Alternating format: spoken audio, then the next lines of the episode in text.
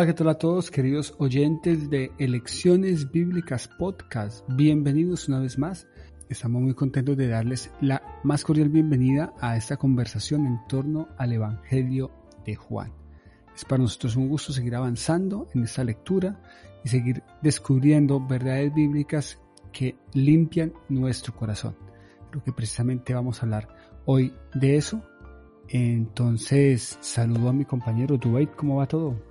Muy bien, John, gracias a Dios, estando aquí en esta cita que nos congrega para estudiar esta palabra.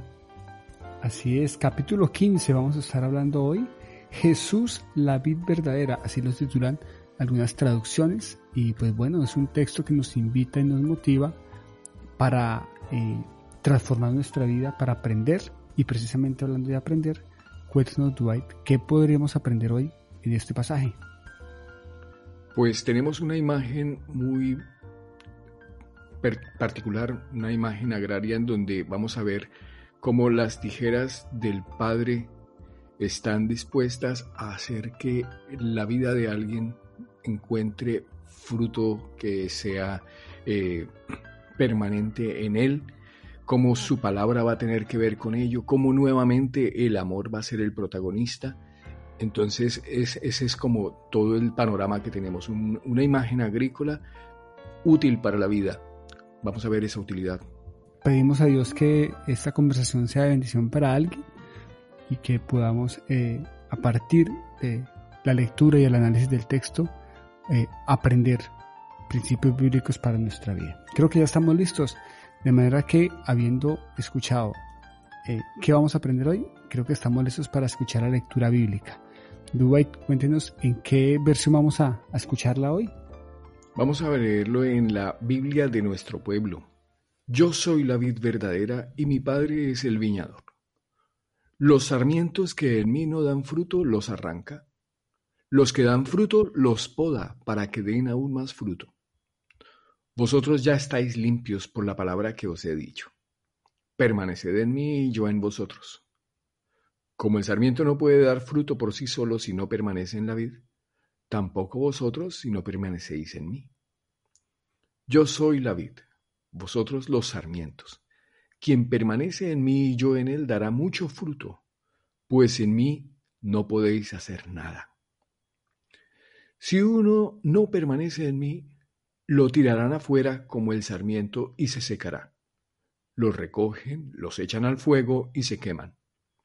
Si permanecéis en mí y mis palabras permanecen en vosotros, pediréis lo que queráis y os sucederá. Mi Padre será glorificado si dais fruto abundante y sois mis discípulos. Como el Padre me amó, así yo os he amado. Permaneced en mi amor. Si cumplís mis mandamientos, permaneceréis en mi amor. Lo mismo que yo he cumplido los mandamientos de mi Padre y permanezco en su amor. Os he dicho esto para que participéis de mi alegría y vuestra alegría sea colmada. Este es mi mandamiento, que os améis unos a otros como yo os amé.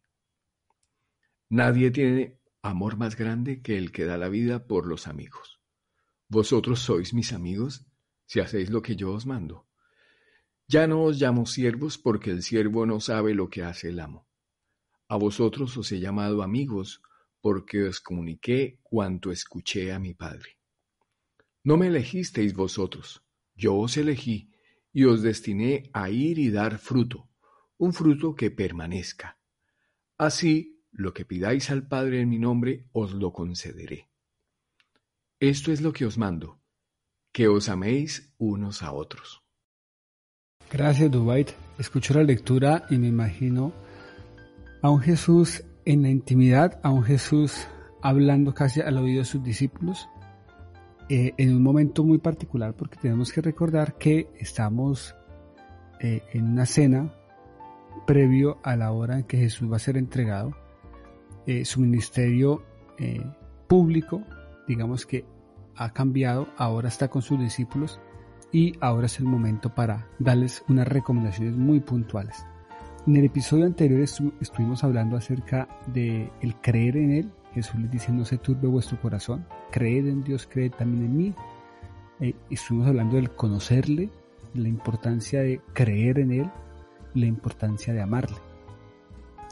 Eh, el papel que hace el Espíritu Santo en nosotros cuando nos enseña, cuando nos recuerda todo lo que nos ha dicho y cómo en Él encontramos paz. En esa línea de pensamiento, en esa conversación, Jesús ahora usa una metáfora muy bonita que es una metáfora natural. Yo soy la vid y mi padre es el labrador. ¿Qué podemos decir de esta metáfora? Dubái, ¿usted cómo, cómo la ve? Pues eh, es muy bonito ver eh, esas diferentes imágenes. Siempre hemos usado las cámaras para, para mirar, situarnos en diferentes escenarios. Y aquí estamos frente en el como en como en un monte me imagino. Yo he visto las vides en, algunos montes es lo que tengo cerca en donde he visto vides.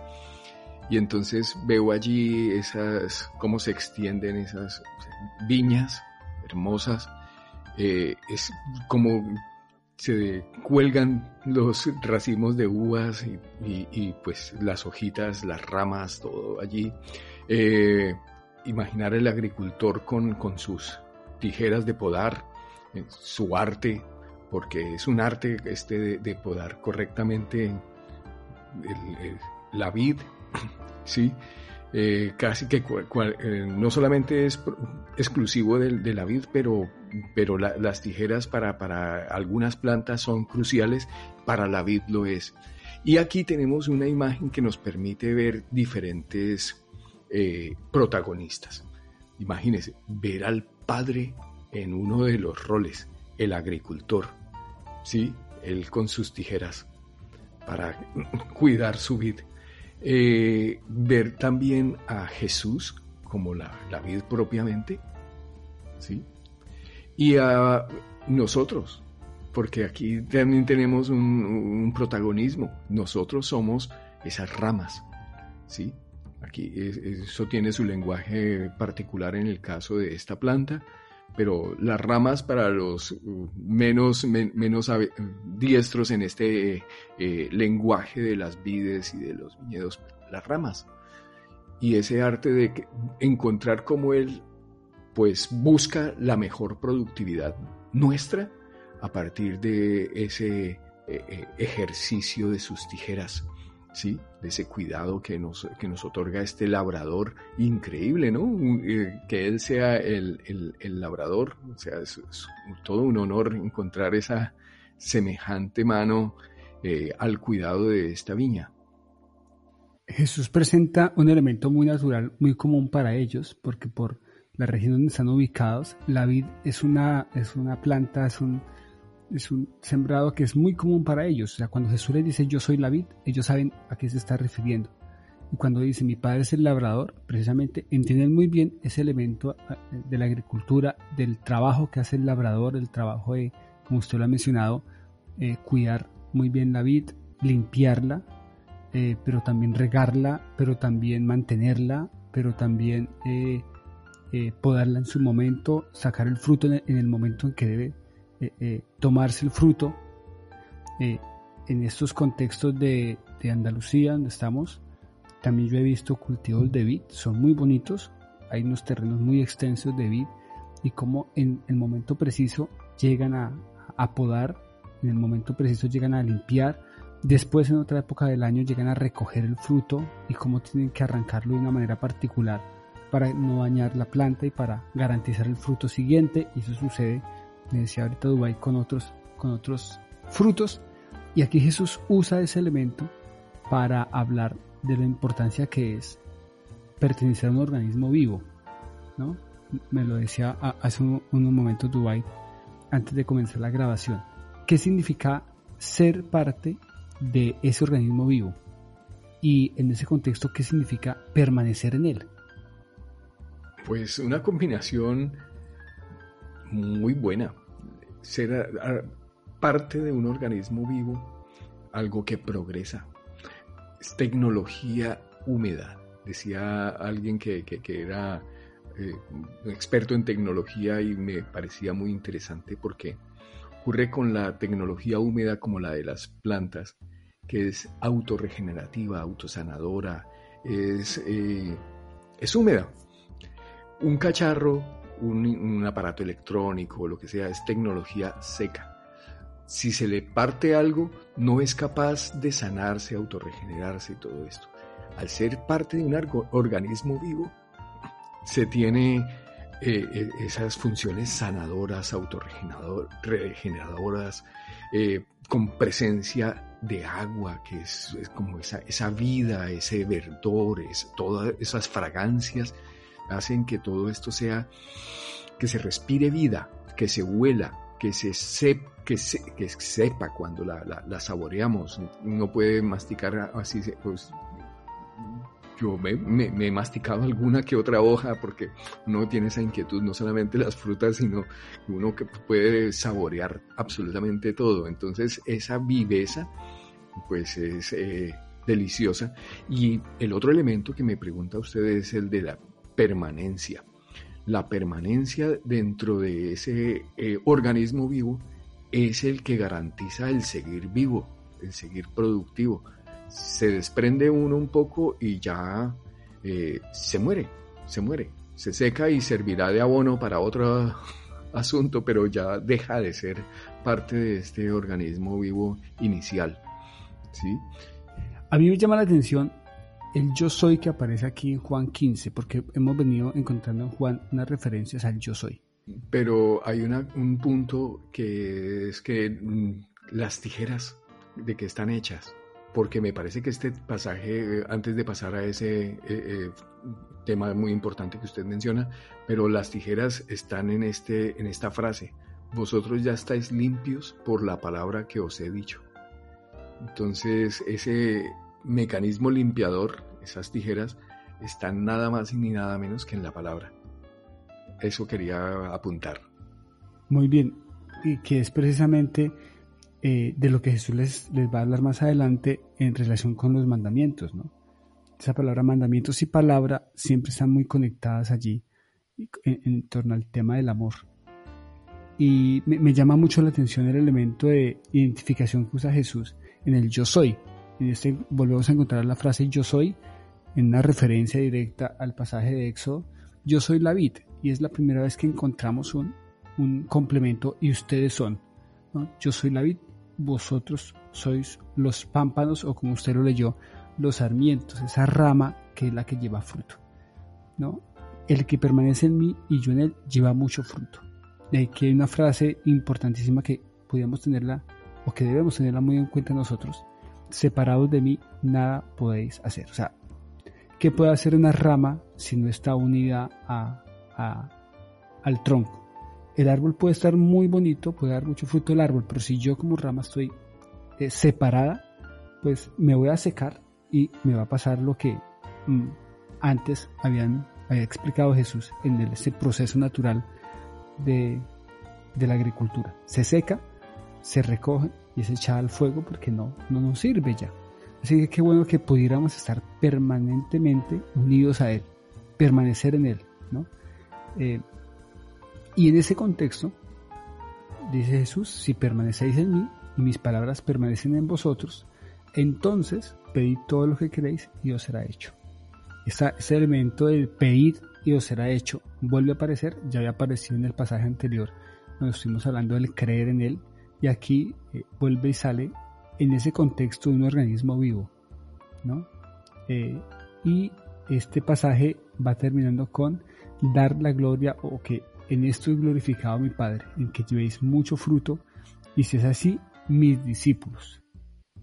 Como el Padre me ha amado, yo os he amado. Y esa es la introducción para eh, un segundo tema que va relacionado con el primero, pero que es el amor. Eh, para ir cerrando, Dwight, este apartado acerca de, de la vid, de la metáfora, eh, que nos tiene usted para, para comentarnos más? ¿Cómo lo podríamos cerrar? Pues la contundencia de lo inevitable, de que el que no permanece se seca, ¿sí? Permanecéis en mis palabras, eh, el que no esté allí, en este plan, pues se seca, lo recogen, lo echan al fuego y se queman. Una manera muy elegante, muy, eh, no es el interés decir eh, cosas negativas, el mensaje del Evangelio es sobre todo en, buena noticia, en clave de buena noticia, pero hay un hecho inevitable que hay que mencionar y es, si no, en las elecciones planteadas, pues si no elijo lo uno, elijo el apartarme y tener este destino de la no permanencia, ¿sí? el desprendimiento hacia la muerte, hacia el fuego. Así, pues mm, hay que mencionarlo, pero no es eh, eh, eh, al, al, lado de la buena noticia, pues hay que mencionar que este otro destino también es posible. Es el lamentablemente más popular. ¿Sí?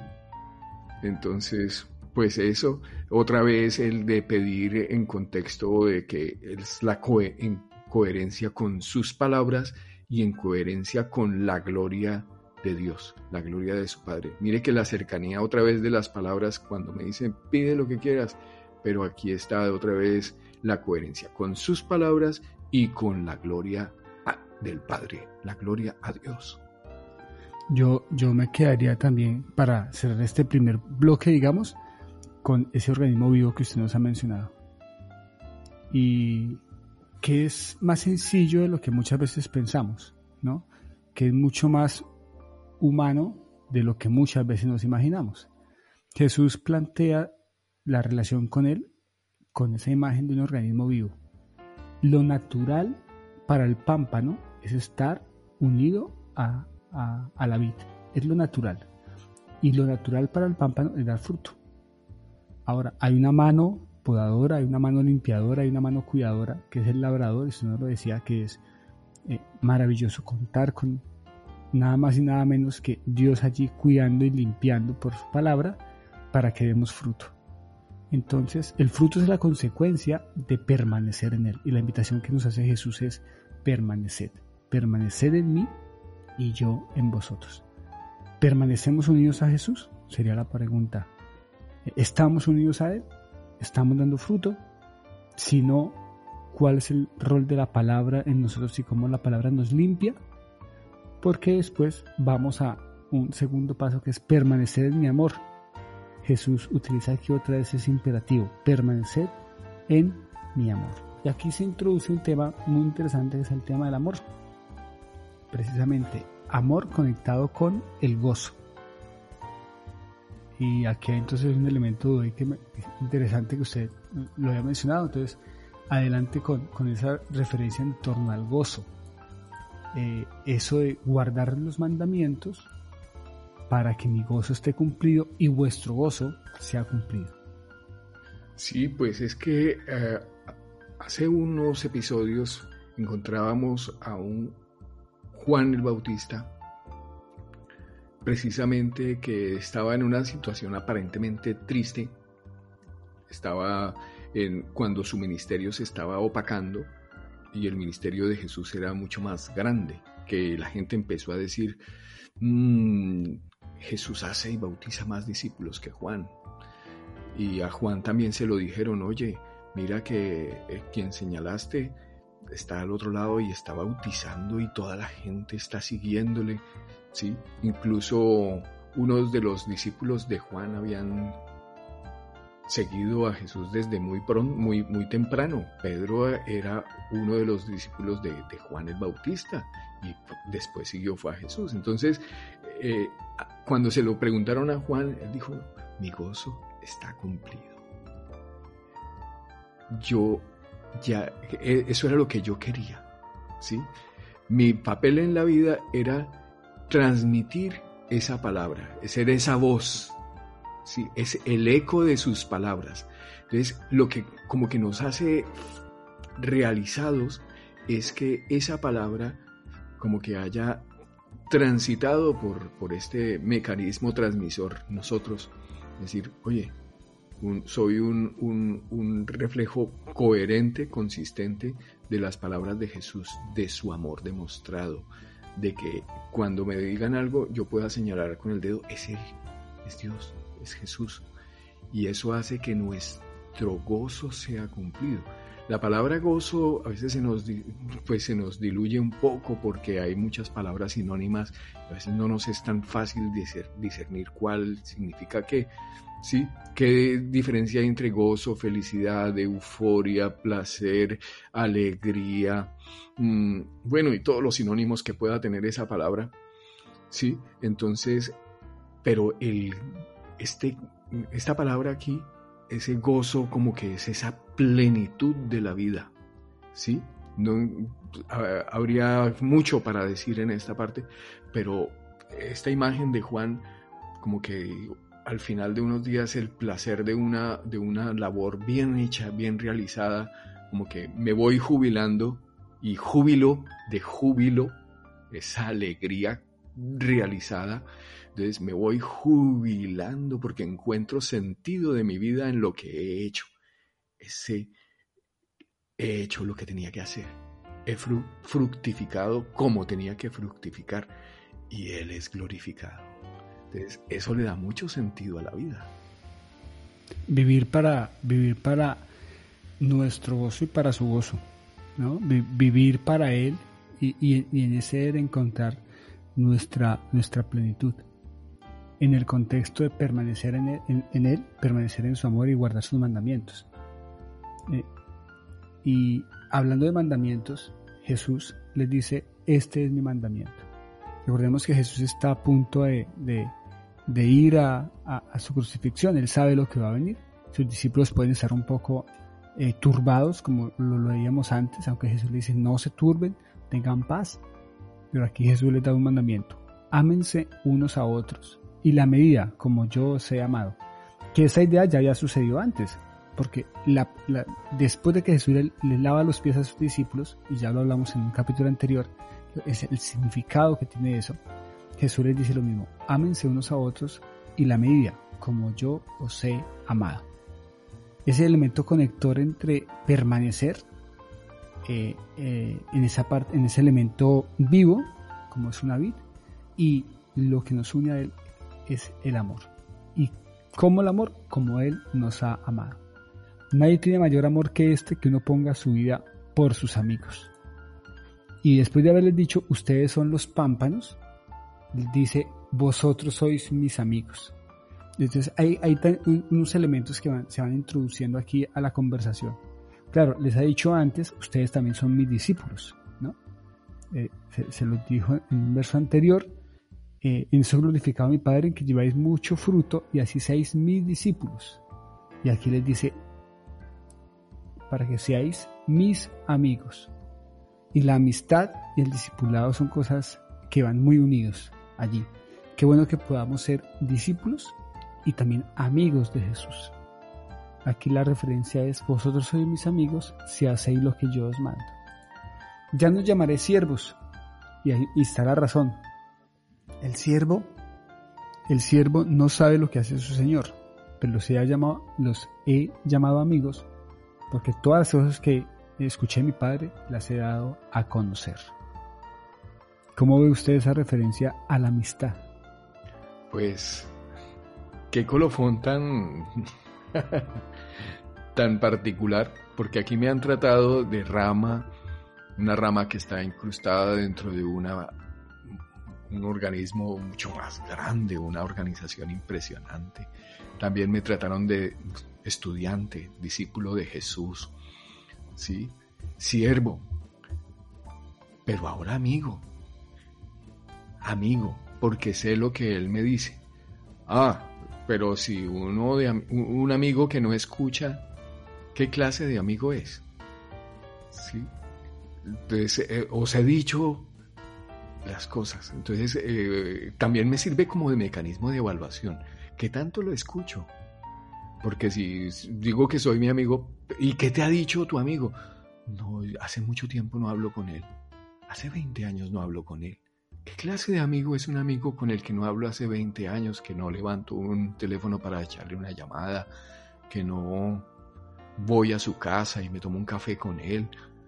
Entonces, eh, ese es como también un cuestionador tremendo.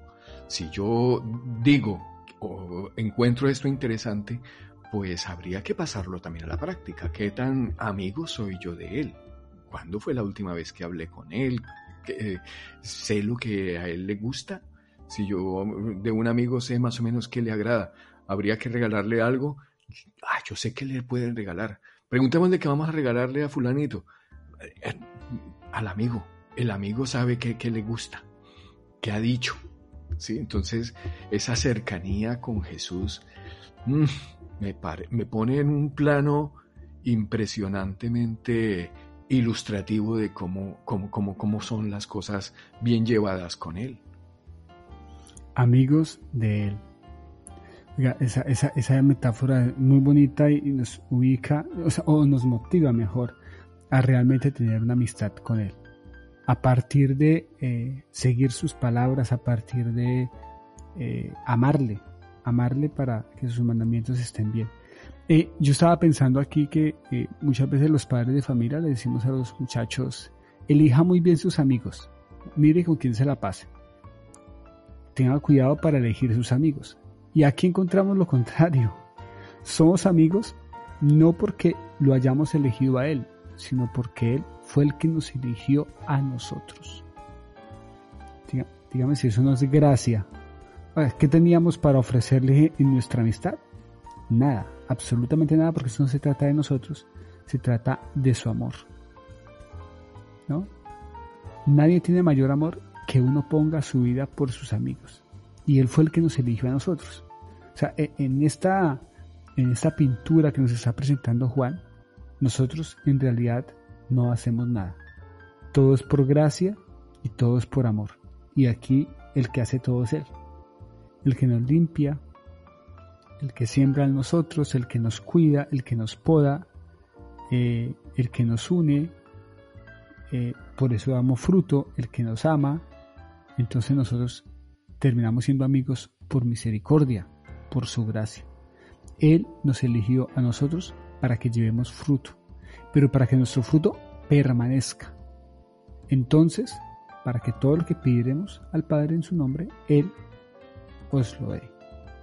Y el pasaje cierra con haciendo otra vez eh, eh, puntilleo en, esta, en este mandamiento, que os améis unos a otros. ya que estamos, somos amigos de Él, hemos conocido su amor, ahora ámense unos a otros. Que en la práctica, o sea, se lee muy, se lee muy rápido, se dice muy rápido, se recuerda muy rápido, pero que en la práctica es donde tenemos que realmente aplicar eh, esto del amor, amarse unos a otros. Yo sigo pensando en la imagen de Jesús lavando los pies de sus discípulos y en lo que podemos aprender de él. Dwight, unas palabras para terminar el episodio de hoy. Pues tenemos estas dos imágenes muy eh, ilustrativas de lo que es nuestra relación con Él, ¿sí? En este tránsito de, diferentes posiciones, diferentes enfoques. Uno de ellos es el, del organismo vivo, entonces eh, clave su palabra, clave el amor, clave el escucharle. Y en la segunda imagen, la de la amistad, sí, también encuentro ese, eh, eh, como esa imagen en la cual puedo hablar con mi amigo saber qué es lo que le gusta, qué es lo que quiere y él también sabe lo que a mí me gusta. Encontrar esa lección tan eh, desproporcionada, ¿sí? si yo fuera un padre le diría no te juntes con ese muchacho, pero él en su misericordia eh, ha hecho esta elección inexplicable. ¿sí? De por qué me eligió de amigo, no tengo ni idea. Pero qué afortunado me siento de ser ese un amigo de él. Bueno, sois mis amigos si hacéis lo que yo os mando. Ahí está el, otro, el otro puntito. ¿sí? Amigos, pero entonces actuar en consecuencia. Bueno, eh, estamos seguros que este pasaje nos presenta lecciones para nuestra vida nos invita a tomar elecciones. Así que Agradecemos a Dios por la oportunidad de haber reflexionado en lo que significa ser parte de ese organismo vivo, como una vid, en lo que significa ser amigos de Jesús, en lo que significa permanecer en sus palabras y que esas palabras sean las que nos limpien constantemente. Así que qué bueno que este pasaje del día de hoy sea una motivación para que nuestra vida sea limpiada cada día más por su palabra. Agradecemos a Dios por esta oportunidad les invitamos para que nos acompañen el próximo viernes. Seguiremos estudiando eh, la segunda parte de este capítulo 15, eh, en donde Jesús está teniendo una conversación muy directa y muy íntima con sus discípulos. Sin más, nos despedimos deseando que Dios los bendiga y les enviamos un fuerte abrazo desde Mollina, Andalucía, España y también desde Málaga, Andalucía, España. Bendiciones a todos.